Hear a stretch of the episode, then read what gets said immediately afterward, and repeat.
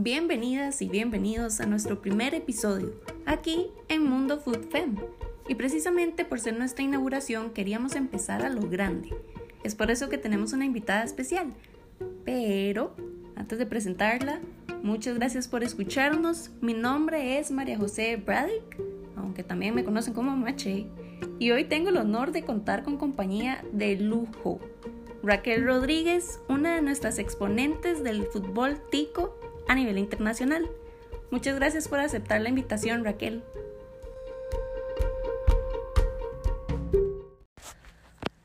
Hola Maché, eh, muchas gracias por la bienvenida y gracias por tenerme aquí de invitada. A mí me gustaría que escuchemos en sus propias palabras un resumen de su historia. Es decir, si alguien se preguntara, ok, Raquel Rodríguez es una futbolista exitosa costarricense, pero cuéntenos cómo fue que empezó todo, ¿por qué el fútbol? Em, a ver, yo comencé a jugar fútbol muy chiquitita porque, em, bueno, para los que no saben, mi papá es Siviani Rodríguez y él jugó con los mejores años de su época. Fue cuando jugó con Heredia. Él quedó campeón, creo que dos veces con Heredia, campeón nacional. Eh, y bueno, el punto es que mi papá es súper futbolero. Em, mi mamá no lo es, pero de yo soy hija de mi papá. Y cuando yo tenía más o menos cuatro años, eh, a mi papá le salió la oportunidad de tener como una escuelita de fútbol, le, le llamábamos en ese entonces, y esa escuelita tomaba lugar todos los sábados. Entonces, este, un grupo de mamás de, un, de una escuela le pidieron a mi papá que si podía entrenarlos a los hijos, entonces mi papá decidió traernos mi papá decidió traernos a mí y a mi hermano a esas escuelitas de fútbol. Entonces, o sea, de esa edad yo comencé a jugar y de ahí hay cosas que los papás, digamos, yo pienso que fueron ambas cosas. A mí, mi papá me introdujo al deporte en esa época a través de las escuelitas de fútbol y también conforme yo fui creciendo, por ejemplo, mi hermano se salió de las clases porque él no es, o no, no es futbolero, punto. No es su pasión y está bien. Pero la mía sí lo fue, o sea, como que a muy temprana edad me topé con mi pasión que era el fútbol, entonces conforme fui creciendo me quedé y me quedé y de poco a poco fui mejorando hasta que hasta que ya cumplí 11 años y ahí fue cuando la primera vez que, que me uní a un equipo, que fue esa prisa en esa época yo sí me puedo identificar un poco con la parte de hija de mi papá, pero bueno, sé que en algún momento se empezó a dar lo del apodo Rocky. ¿De dónde salió? El apodo de Rocky es, es bastante interesante. Yo diría que, que es gracioso porque mucha gente tal vez cree que, que el apodo viene porque soy fuerte, o sea, porque soy fuerte en la cancha y, y Rocky Balboa, ¿verdad? La famosa película de Rocky, el boxeador, eh, era fuerte y luchador, pero no tiene absolutamente nada que ver con eso. El, el apodo eh, me lo dieron en, cuando, en Estados Unidos, cuando vine a Penn State, que fue la universidad de donde yo me gradué aquí en Estados. Eh, cuando yo fui a visitar la universidad, eh, estábamos en una actividad y estaban escribiendo los nombres en un sticker para poner en las camisas, porque éramos nuevas las que estábamos llegando. Entonces a mí me preguntaron, eh, Raquel, me dicen así todos gringos, Raquel, eh, ¿cuál es su nombre? ¿Cuál es su apodo? ¿Cómo le dicen en Costa Rica? Y entonces yo les pregunté, eh, yo les dije que, yo les dije que en Costa Rica me dicen Raki, ¿verdad? o sea, no, no tengo apodos, le, yo les dije no tengo apodos, pero me dicen Raki. Entonces eh, mi compañero me preguntó, ¿cómo Rocky? ¿Rocky? Rocky, yo, sí, Rocky, no importa. Entonces me escribió el nombre como Rocky en el, en el name tag, que, que, o sea, en el sticker que me pusieron en la camisa. Y eh, a partir de ahí me comenzaron a decir Rocky eh, en Estados. Y luego, conforme fue pasando el tiempo, me, o sea, en el mundo deportivo, aquí en Estados, yo era Rocky.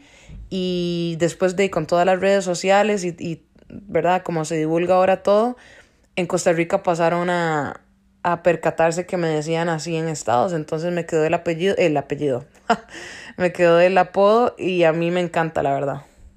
Bueno, pues todos los días se aprende algo nuevo porque yo esa historia no la sabía. Es por eso que tenía curiosidad. Vamos a, pausar un poco la parte de Estados Unidos y ahora quiero que nos concentremos en el contexto de la región. Por ejemplo, Raquel, ¿qué opina usted de la competencia a nivel centroamericano? Yo pienso que la competencia a nivel centroamericano es este es interesante, es decir, si bien comparado a todos los otros países en términos de, de recursos, Costa Rica lógicamente en este momento es el que pues el que va más adelantado en ese aspecto. Pero, o sea, a pesar de las diferencias en, en el apoyo y en los recursos que el fútbol femenino Costa Rica tiene, eh, a diferencia de todos los otros países, siempre esos partidos y los equipos centroamericanos son súper aguerridos, son partidos que nosotras decimos siempre, se ensucian, o sea, me refiero a que me refiero a que son, son, son partidos complicados, son duros, porque si hay algo que los centroamericanos tenemos también es, es garra, es amor por nuestra patria. Entonces, eso se ve reflejado en los partidos.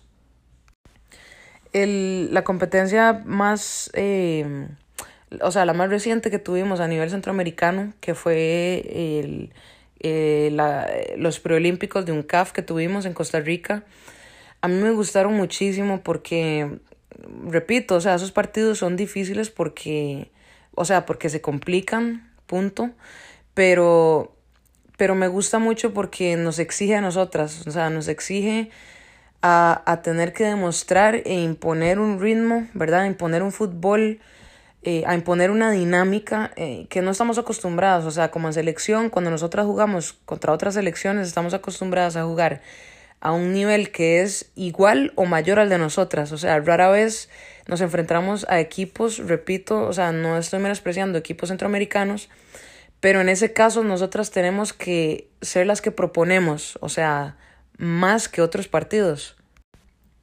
Entonces no, obviamente no estoy menospreciando a ningún equipo centroamericano, pero definitivamente nos da, digamos, la región nos da partidos Em, que, no, que no es tal vez, o sea, que no es normal enfrentarnos, repito, porque, o sea, normalmente si tenemos algún fogueo o alguna competencia, pues siempre va a ser exigente y un CAF no es la excepción, es exigente, pero, pero ya en lo que es, o sea, en la cancha es diferente, o sea, en mi opinión, nosotros tenemos que salir y, y es como una a ver, nosotros es como una forma de medirnos, ¿verdad? Y, y de ver también en lo que hay que trabajar siempre. O sea, nos, nos dan un, un reto diferente. Claro, tiene todo el sentido. Muchas gracias, Raquel. Y me llama mucho la atención de ver a las ticas como guerreras en la cancha, porque mi siguiente pregunta es si el no jugar a nivel local le ha costado en la competencia en la selección nacional, por el hecho de no tener la misma exposición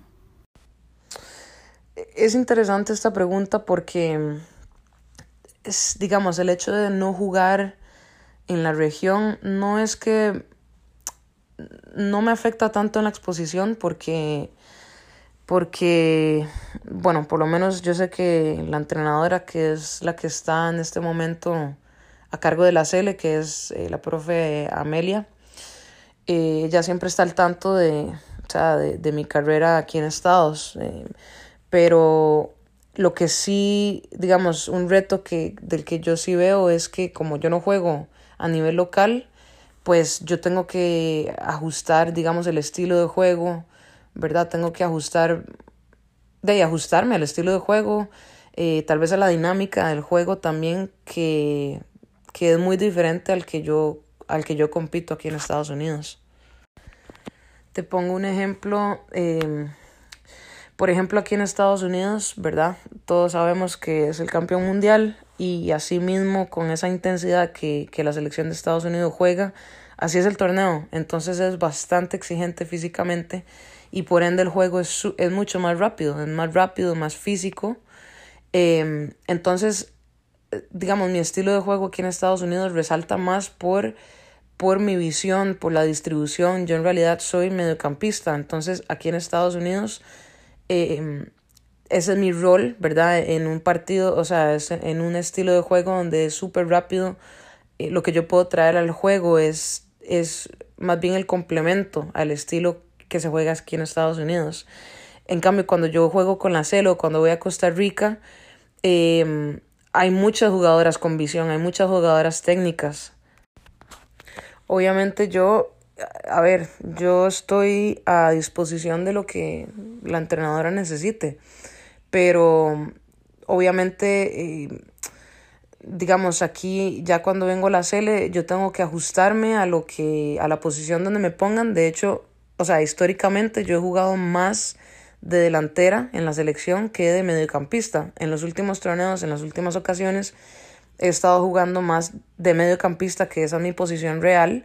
Pero, o sea, menciono lo de que a veces me han puesto de delantera porque precisamente yo tengo un rol diferente. Entonces, en ese sentido, sí, yo tengo un reto de que es, de, es un cambio de mentalidad, es un cambio de switch, e, es ajustarme. Y en ese sentido, sí, sí, es un reto que, que se me presenta no jugar a nivel local, pero no, no en exposición.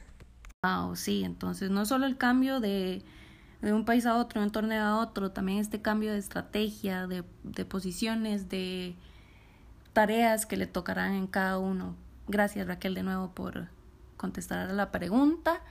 Y hablando de toda esta exigencia en Estados Unidos, entre los entrenos, los partidos, si le da tiempo de mantenerse al día con el torneo nacional?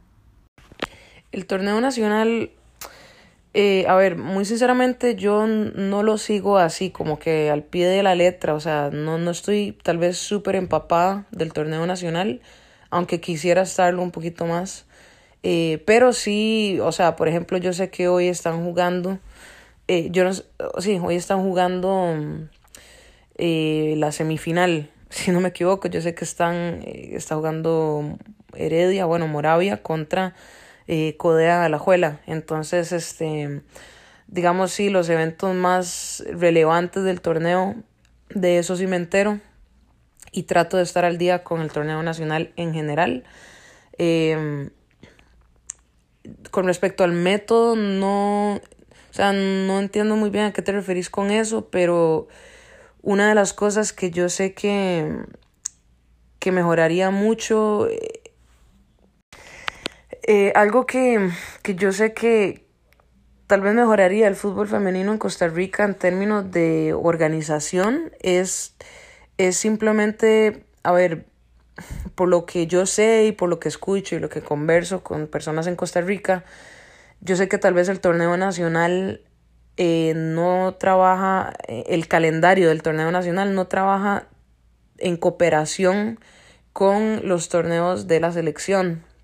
Entonces, eso sería lo, el único punto que yo veo que, pues, a mejorar, ¿verdad? Em, pero por lo de, digamos, sí, o sea, eso sería, pienso.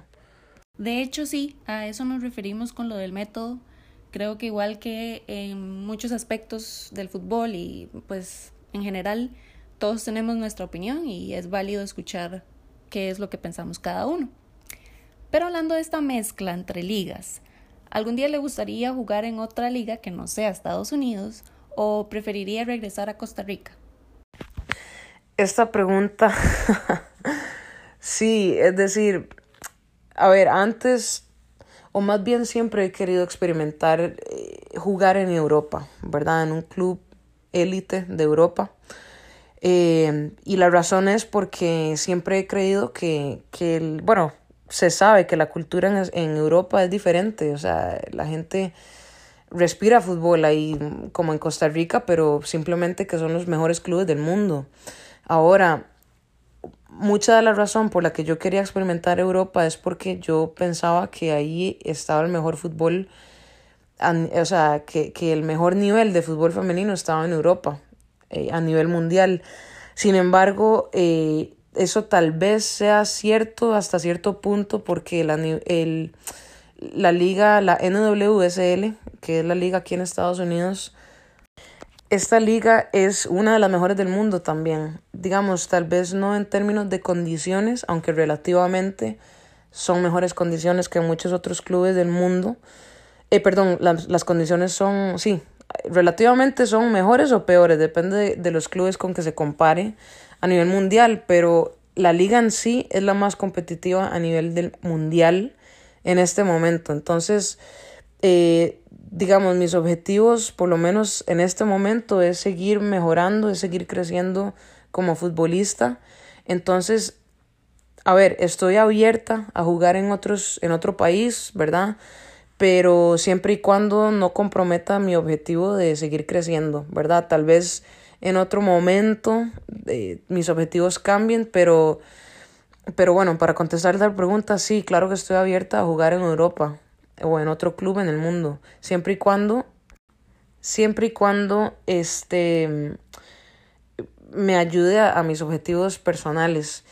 Eh, jugar en Costa Rica, no sé, o sea, no quiero decir que no, porque uno nunca sabe. La verdad es que en este momento me vería jugando en Costa Rica, tal vez como lo está haciendo Chiri en este momento, que sería ya, digamos, más como en la época de ya el final de mi carrera, ¿verdad? Eh, si es lo que, si tiene sentido, si, si mi vida fuera del fútbol también se alinea con, con Costa Rica, pues claro que yo estaría abierta a eso. Bueno, definitivamente acá vamos a estar esperando ese momento del regreso a Costa Rica. Uno nunca sabe. Mientras tanto, sigamos pensando en los planes a futuro. Raquel, ¿usted se ve en unos años dirigiendo en el fútbol? Eh, vamos a ver, me veo dirigiendo fútbol tal vez, tal vez. Eh, lo he pensado mucho. Me parece que más que todo me veo en la formación de jugadores, en, en el desarrollo de jugadoras. No sé si, si ya dirigir, la verdad es que no he tomado pasos hacia, hacia esa dirección, pero uno nunca sabe, yo, yo siempre digo, o sea, uno nunca sabe. En este momento creo que no sería lo que yo quería, pero tampoco, tampoco no es algo que no quiero, me explico. O sea, no te tengo una respuesta definitiva, pero, pero, de ahí puede que sí, puede que no, la verdad. En este momento estoy como explorando posibilidades de qué me gustaría hacer después de fútbol. Por supuesto, y es que falta mucho porque usted está muy joven, entonces tranquilidad. Ahora vamos a hacer otra dinámica porque yo hice tarea y traigo unas preguntas de los fans. Muy amablemente mis compañeros de oficina pues colaboraron y traigo unas preguntas que ellos hicieron. Vamos a empezar con Carolina Chavarría. Dice que para ser futbolista profesional como Raquel hay que tener mucha disciplina y sacrificarse. ¿Cuáles son sus mayores retos?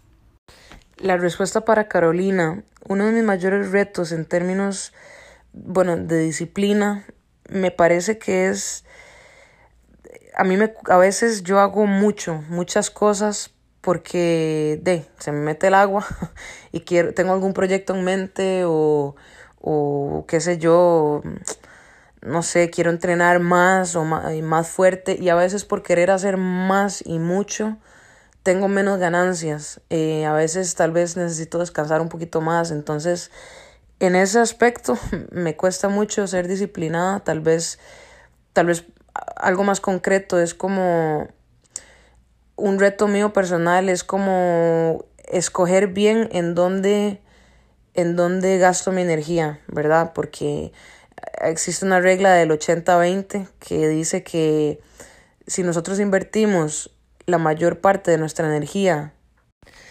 en actividades que nos van a dar el 80% del resultado que queremos, pues en teoría no necesitamos trabajar más, sino, sino escoger en dónde trabajar.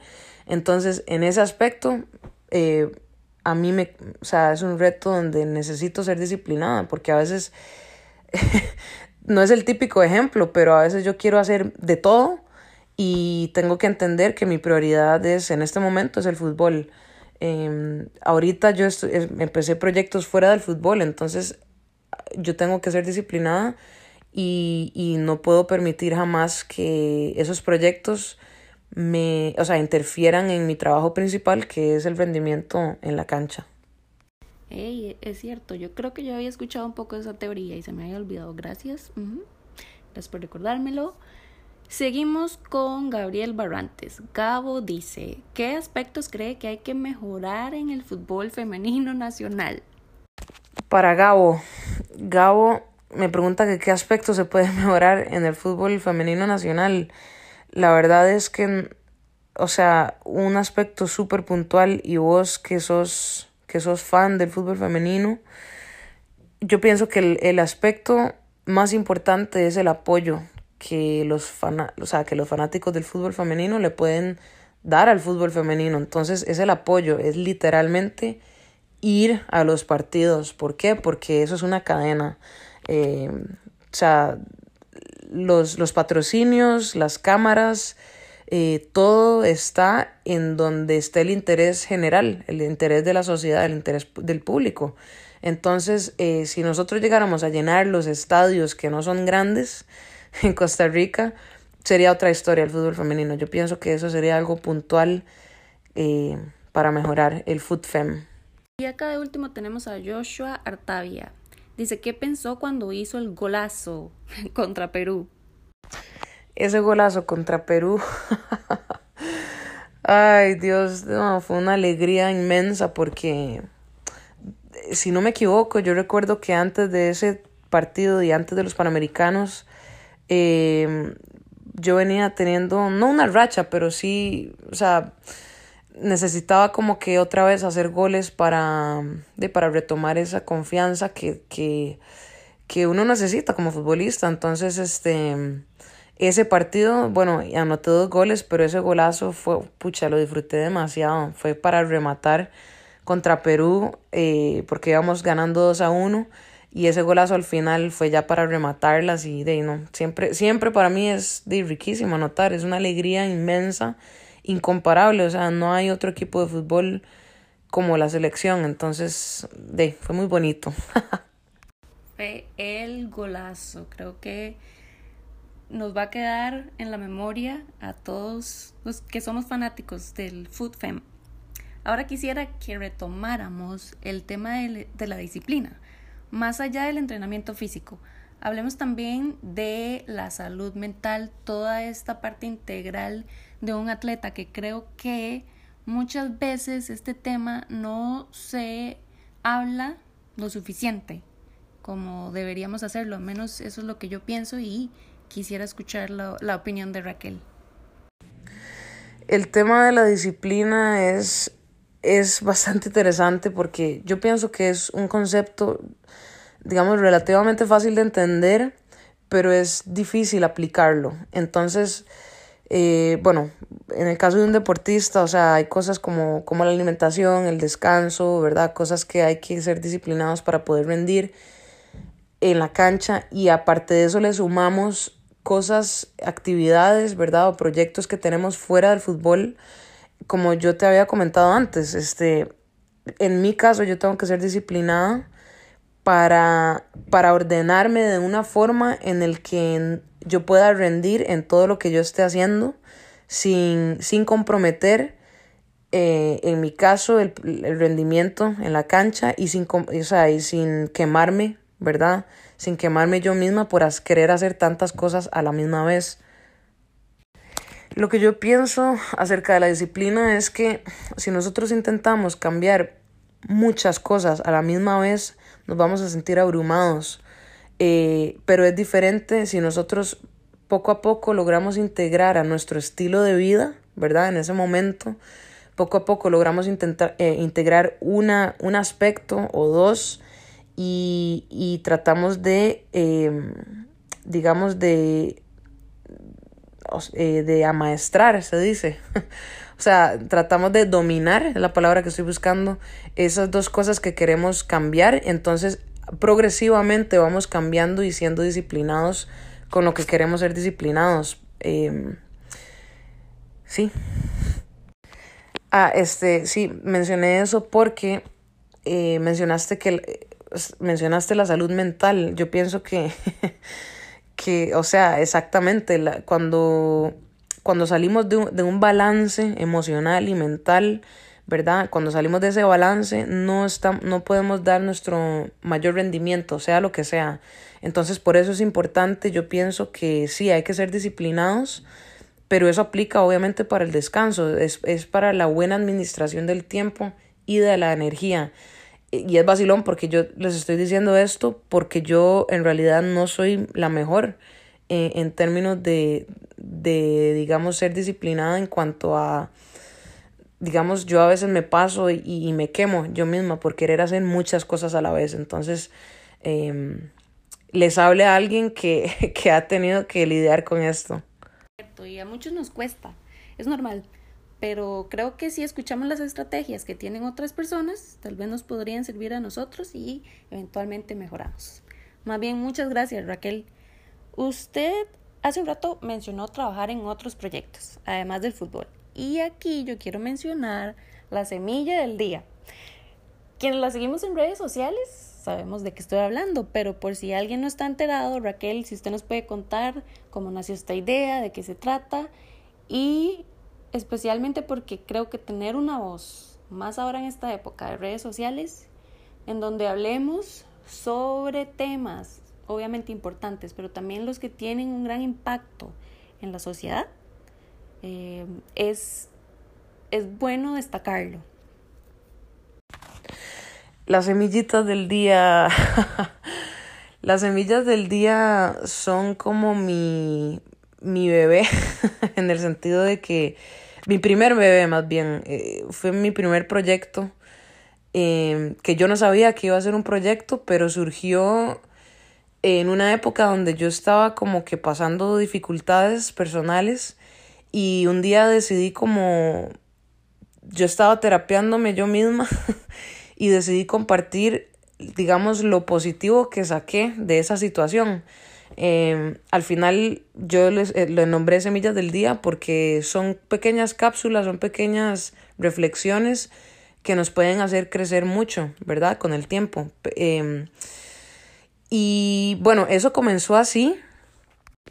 Y conforme el tiempo fue pasando, no te voy a mentir, yo a veces decía, o sea, a veces yo decía, madre, qué estupidez, o sea, ya, qué tontera, a nadie, a nadie le interesa escuchar o, o qué aburrido lo que estoy diciendo, ¿verdad? Cosas así.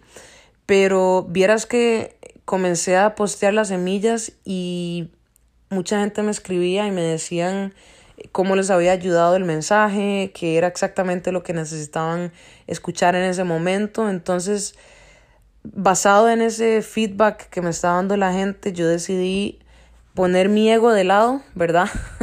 y decidí comprometerme con esos mensajes y seguir haciéndolo no por mí, sino por sino porque estaba cumpliendo su propósito por el cual yo lo comencé, que era ayudar a otras personas que tal vez estaban pasando una situación similar a la mía, ¿verdad?